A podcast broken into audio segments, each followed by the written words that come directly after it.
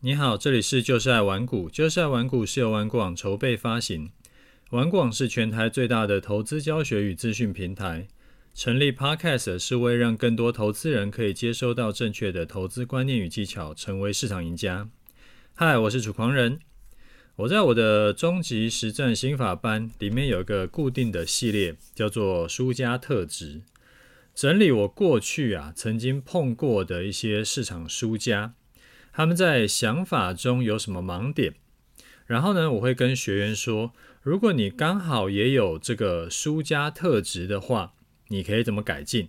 当然，这部分很多是呃课程专属的内容，为了保障学员权益呢，我就不讲太多。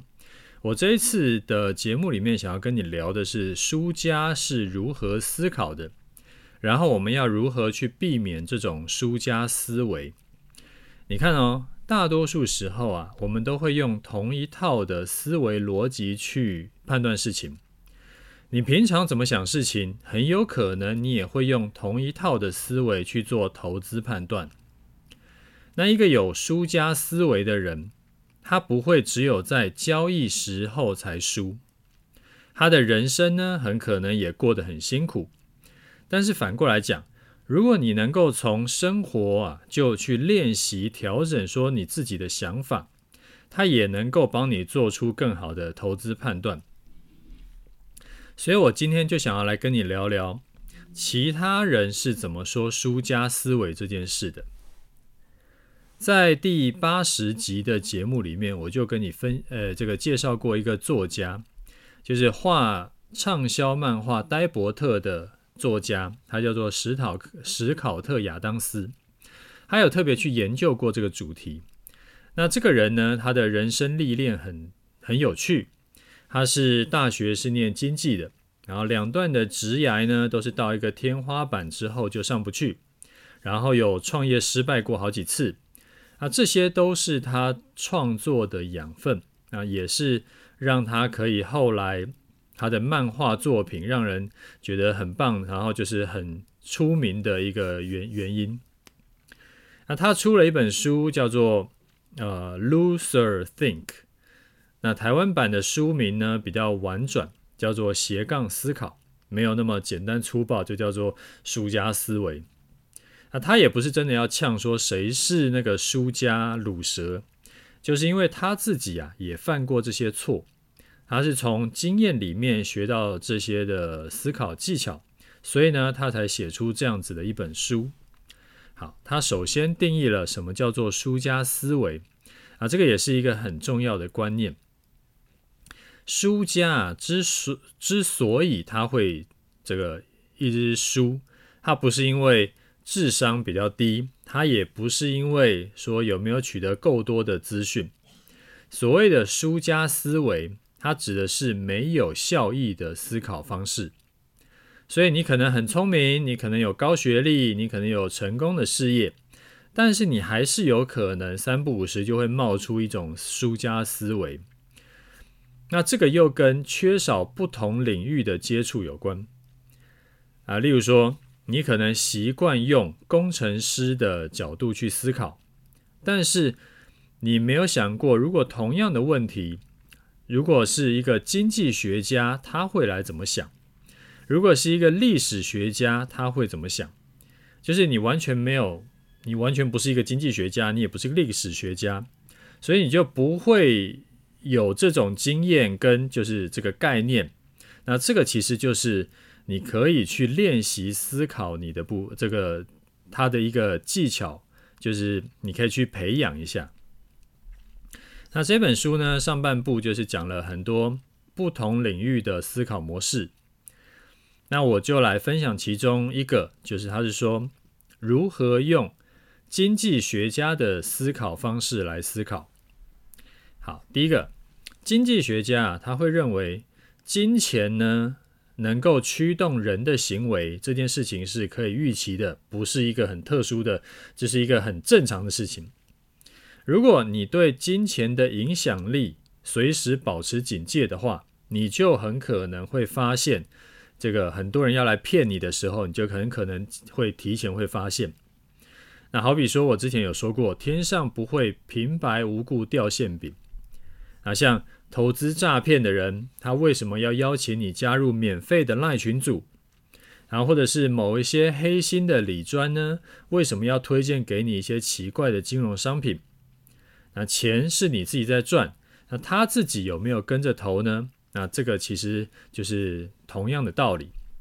好，第二，经济学家在遇到不同替代方案跟选项的时候，他不会有就是我们平常讲的为达目的不择手段这种事，那是输家才会这样想。因为每一个好的决策，其实都需要考虑到不同方案所需要付出的成本跟可以得到的效益。好，打个比方哈，就像我当然知道我的操作策略有继续优化的空间，但是我不一定要持续去优化。那为什么不去优化呢？因为继续投入的话，我可能会需要付出更高的成本。那这个成本不一定只有钱，我的时间、我的注意力，甚至是我的生活品质，这都是我的成本，所以我才会选择，就是我时常讲嘛，就是我们操作啊，就是抓大放小就好，有一些太细节的东西不用那么纠结。啊，这个就是把成本跟效益一起考虑过才会做的选择。所以，就算每个人的选择不一样，至少也能够就事论事来讨论。反之，你观察一些就是没有什么标准答案的争议啊，它不管是只聚焦在成本，或者是只聚焦在效益，它就是没有把成本跟效益一起在就是抓在一起考考虑过，它就完全没有交集。那基本上这个也没有什么好讨论的。那我自己看完，呃，就是翻完了，应该算翻完啊，这本书的感想是，我觉得这本书的内容啊。其实蛮浅的，然后呃，作者的描述呢也蛮情绪性的，他不是呃，其实我觉得它里面比较嬉笑怒骂一点，可能也跟这个作者的平常的这个人设有关系。所以如果你是完全没有这类观念的，你可以看一下。但是我会更推荐的是另一本书，我节目里面有讲过好几次了。就是讲多元思维模型这件事情的始祖查理蒙格。查理蒙格他有一本书叫做《穷查理宝典》，穷查理的普通常识。那本书啊，他就有讲到，其实史考特亚当斯介绍不同职业领域的思考方式，就跟查理蒙格在书里面提到的多元思维模型的观念很类似。那什么叫做多元思维模型呢？简单来说，就是每一种学科里面都会有一些很实用的，呃，不管是行为还是思考的套路。当你学到这些套路之后，你在判断事情该如何做的时候，你就可以很自在的套进去那个最适合的判断套路。好，举个例子哈，我的节目里面呢，就是从过去到现在。陆陆续续，时常会讲到一些呃一些行为经济学啦，或者是呃心理学会讲到的一些心理这个偏误、心理偏误，好比说像前景理论啊、沉没成本、禀赋效应、基本归因谬误等等等等的。那我讲过很多，那我这边随便讲讲几个。那你学会了这些观念，在碰到好比说要停损却舍不得砍单的时候。哦，这个时候你就会知道自己因为舍不得那个沉没成本，然后沉没成本不是成本嘛？我时常讲这句话，所以你就知道哦，这个你要怎么样去改变你的观念，不要让自己舍不得沉没成本。然后当你在看到呃网络酸民呢、在检讨被害者的时候，哎，你就知道他们呢、已经陷入了基本归因谬误。好，再例如。也是我时常讲的，投资要成为长期市场赢家，其实跟什么神预判、跟什么神操作的关系不大，纯粹就是数学的几率问题。你多做容易赢的事情，少做容易输的事情，时间一拉长，你自然就赢了。所以我们要有几率的概念。那当然，数学里面复利的概念也是一定要知道的。还有就是，呃，再举几个例子哈，好比像呃热力学第二定律、熵增定律，还有像呃基本的会计学复式簿记，呃复式簿记就是那个就是一边赚一边呃有有赚钱，另外一边就是会呃就是一边增加一边就减少的那个概念，不是说就是单纯的用那个流水账的那种记法。然后还有就是像我们呃以前。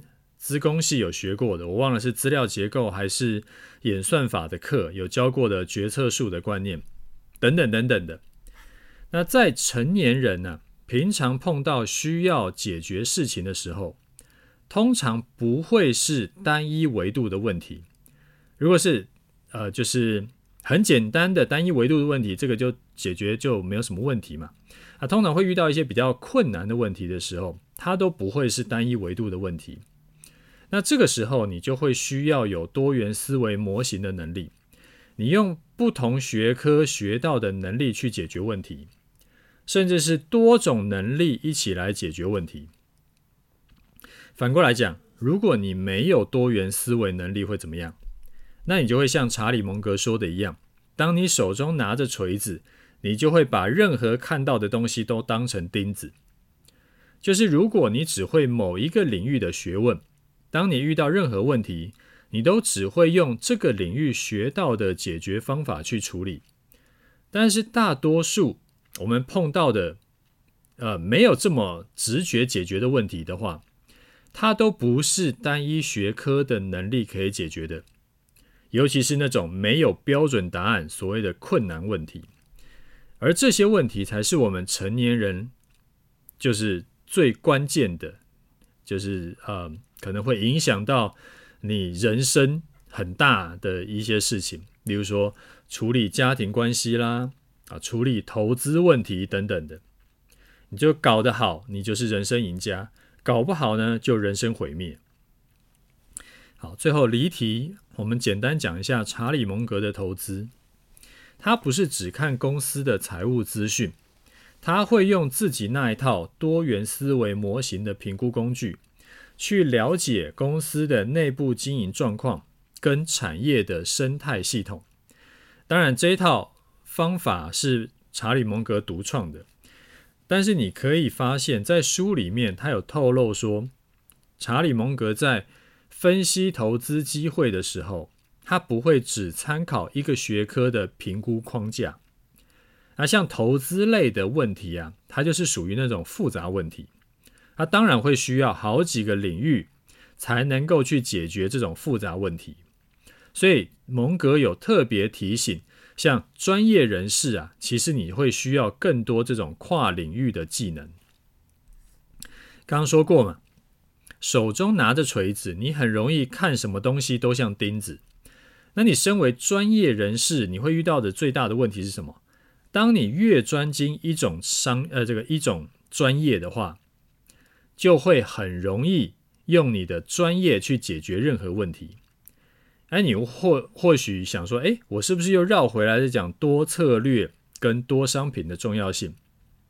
其实多策略多商品呢、只是多元思维模型在投资上面的一个应用而已。刚刚讲的很多观念，不只是应用在呃投资这个领域上。好，不管怎么说，呃，新的一年。我觉得你不妨让自己去多接触一些新的这个呃新的学习的这个思维模型，然后新的观念，我觉得这个是好事情。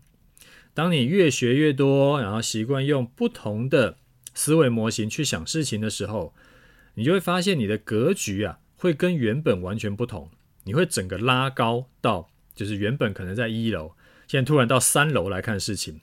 然后跟你身边的亲朋好友呢，也会完全不同。你真的做下去，你就会知道我在讲什么了。好，这个是第一个想要跟你聊的事情。第二个想要跟你聊的主题啊，就是因为很快要选举了嘛。那我们来看一下过去选举啊对台股的影响。那不少专家时常说，选举行情就是选前呢要小心下跌，那选后。已经没有不确定性了啊，比较会上涨。但是这句话到底是真的假的其实很难说。好，我们把一九九六年第一次民选总统的这个到两二零二零年，呃，这个最后一次，而不是最后一次啊，就是上一次的选总统的情况拉出来看，总共有七次的数据。那选前三十天下跌有五次，前七天下跌有四次。那假设是以七当做分母来看，选前三十天呢，下跌的几率有七成多，选前七天下跌的几率有五成多。啊，听起来好像真的是跌多涨少，但是选后上涨呢，一样用七次选后的大盘变化来看，选后七天上涨几率是五成多。选后三十天上涨几率是七成多，然后把时间拉到选后九十天的话，上涨几率又回到五成多。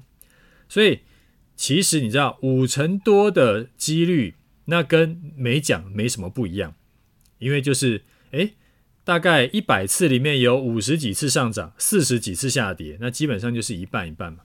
所以不管是选前还是选后。没有什么明显的时间点是极，呃，极高的几率上涨或极高的几率下跌。那我自己是在一九九八年的时候踏入市场的，所以说这七次大选里面呢，我有遇过六次。其实除了二零零四年那一次，真的是因为选举的时候发生一些意外，就是三一九枪击案，那那真的是对行情有剧烈影响。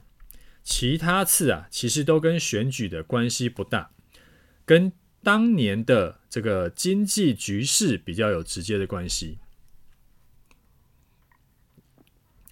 例如说，二零二零年就是呃选完总统嘛，然后后来呢，就是先碰到了疫情影响，所以说先大跌啊，什么美股四次熔断熔断的那那那时候，然后后来又大涨。那这个其实跟选举完全没有半点关系，所以去研究选举行情啊，选前上涨几率还是选后这个是不是有有有庆祝行情？我觉得这个意义不大。好，那我们从另外一个角度来看，如果单看大盘来说，选举的行情跟这个大盘影响关系不大。那从个别选举人的政策去判断呢？好比说，呃，绿能啦、重电啦、军工啦，呃，还有像生技啊、营建、观光等等，这些分别是什么？什么什么？呃，绿营如果上了的话，某某一些会受惠嘛，然后蓝营如果上了，某一些会受惠，这样子去看呢？那当然，你如果押中当选的人的话，我觉得十之八九会有庆祝行情了。但是这种庆祝行情的速度会蛮快就结束的，你记得不要贪心，有赚到就可以跑了，反正就是天上掉馅饼嘛。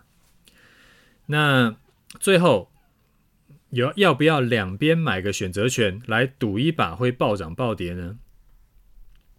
自从三一九枪击案那一次啊，那一次选举之后，很多人都习惯性的会把总统大选。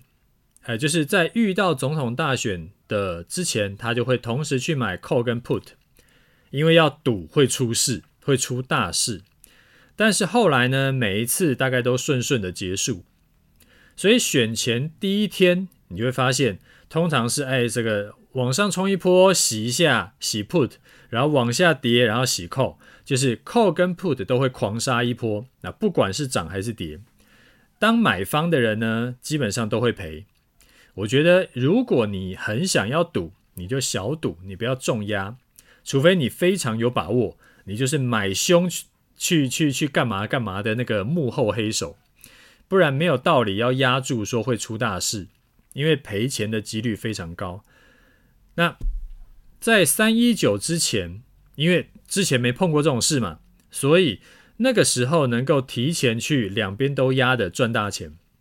但是之后大家都学聪明了，你也压，我也压，把那个时间价值都垫很高，所以在之后要去压两边都都都就是两边都压的，那其实这个赔钱的几率就很高。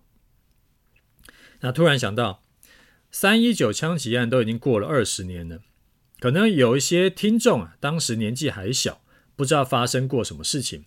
我简单讲两句啊，当时就是总统选举前发生枪击案，所以后来呢，总统呃选举的那个结果啊就有争议。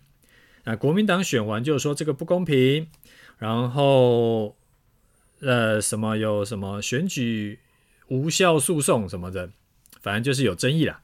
那最后呢，选后啊，那个开盘就直接跳空跌停，就大盘跌停，呃，期指跌停，啊，隔天再跌停。那在选前呢，就很多人就普市场普遍的共识叫做，不管蓝色。上还是绿色上，这个台股都会大涨，只是可能呃呃呃台股都会涨，只是可能大涨还是小涨的差别。所以呢，就有些人就 all in 期货多单。那听说啊，那结果开诶选完发生有这个意外嘛，那就有人是两天赔掉所有的保证金以外，他再欠了券商几千万。所以就是乱赌一通，非常恐怖。那剩下的一些历史细节呢，你就自己去 Google 就好。那我就就先讲到这里。好，那再来看一下听众的回馈哈。好，第一位听众他说，终于记得来留言给五，我看一下啊，个十百千万十万八。他说，终于记得来留言给五百万颗星了。祝听众们跟楚大平安快乐，度过恼人的二零二三年年盘整盘，迎向光明二零二四大起大落盘。好，谢谢你的五百万颗星哈，也祝你一切顺利，全家都平安。好，再来一位听众，呃，一般投资人疯狂买 ETF 正常吗？保险业的储蓄险投资型保单条件差。把一年几千亿的新契约保费都移到高配息、月月配的 ETF、股票型基金、债券型基金被扫货。我在想，如果明年不像大家讲的大盘指数涨到两万点，而是下探十年线一万两千点，甚至跌破一万点，似乎也有这个百分之五的可能性。好，我觉得啊，明年要跌破一万点的几率是真的蛮低的。因为历史也告诉我们嘛，在宣布停止升息到真正降息之间的这个这一段的空窗期啊，股市上涨几率是蛮高的。另外，现在十年线都已经涨到接近一万两千点了，所以真的跌到一万二以下的话，通常就长期来看呢、其实那个都是可以闭眼买的相对低档区。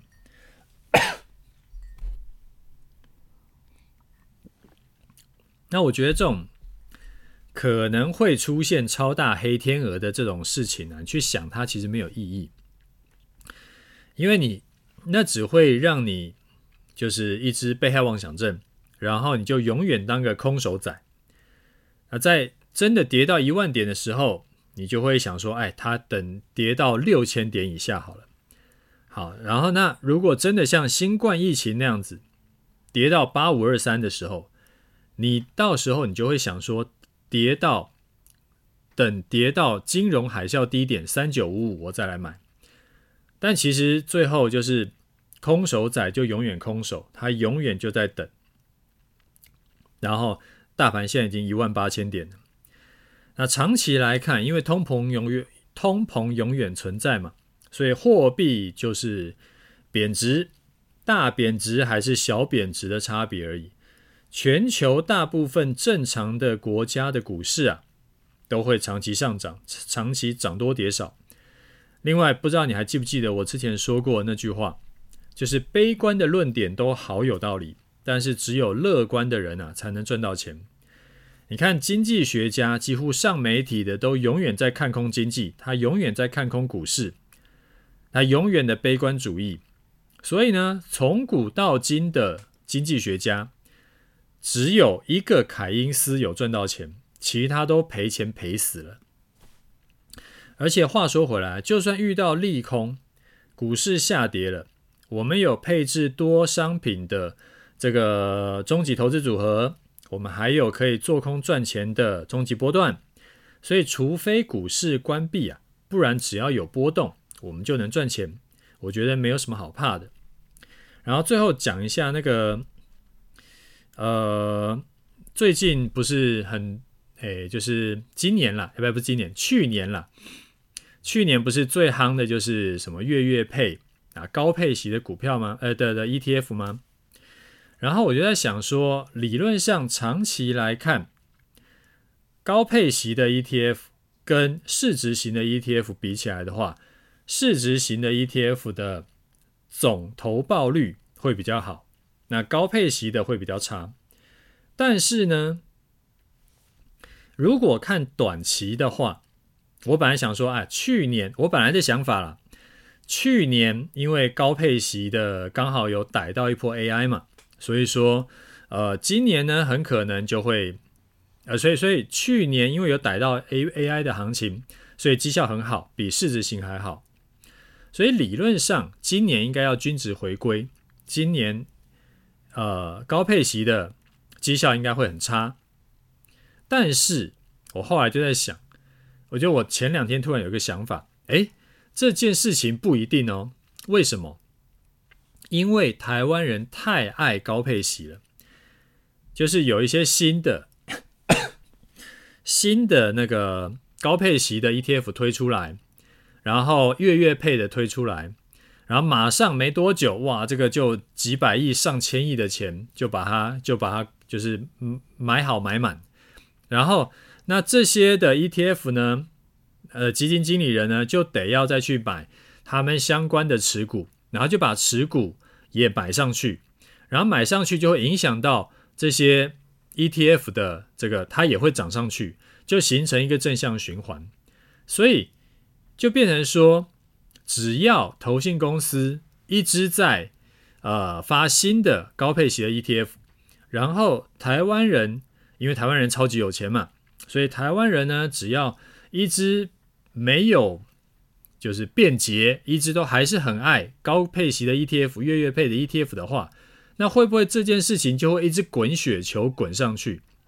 那会不会明今年会不会今年二零二四年又发生像去年一样的情况？啊，就是反正呃，投信公司就一直发新的呃一月月配 ETF。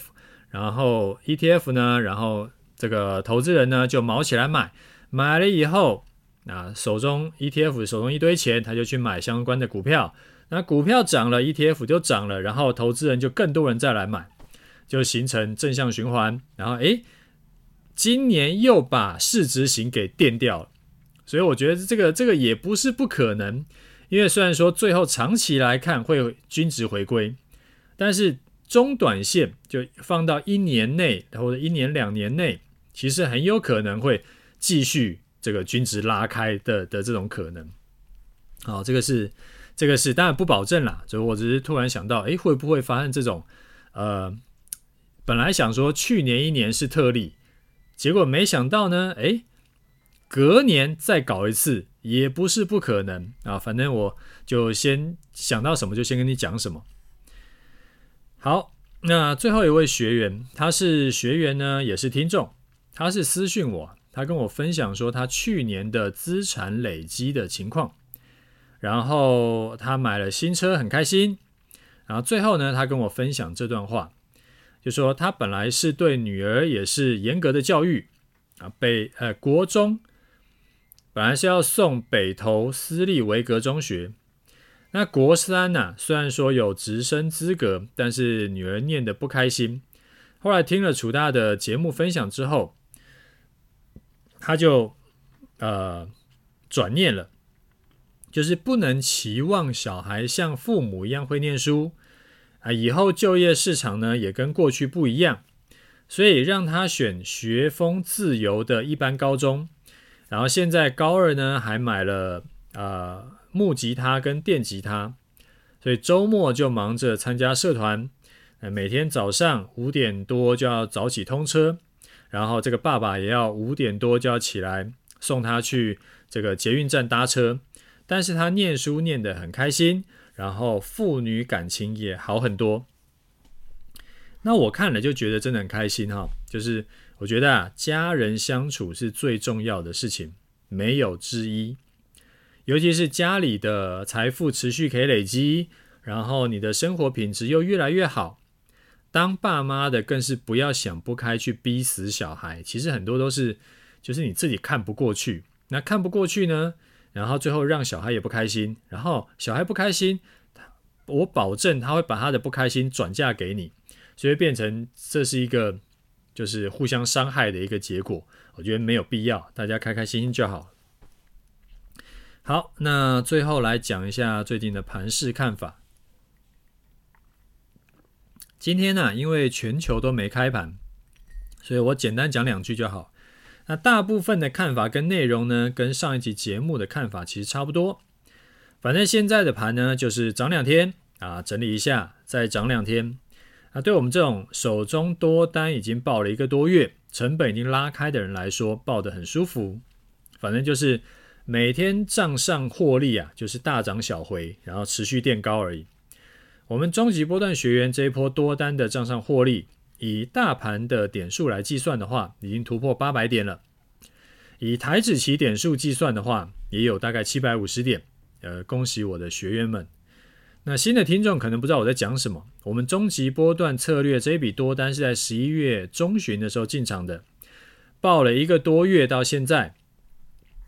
呃，出场条件呢，目前是看月线啊，月线现阶段每天大概就上涨个二三十点、三四十点左右。那代表我们距离我们这个落袋为安的点数呢，也增加个二三十点、三四十点。那出场条件就是遇到修正，收盘跌到月线以下，隔天中午十二点还站不回去就出场，就这么简单。然后呃加码单，如果之前有接近月线去加码，或接近一万七千五有去加码的，加码单跟基本单的出场条件是一样的。你到时候满足出场条件的话，你就把两个一起要出掉。那最后呢，新的一年啊，祝你全家平安快乐。身体健康，工作顺利啊，投资也赚大赚大钱，你的资产可以持续累积。你如果听我节目有觉得有收获，你记得要来 Apple Podcast 留打五星留言，分享一下你的情况给我哦。如果你要私讯给我的话，我也很欢迎。好，那我们今天节目就讲到这里，OK，就这样，拜拜。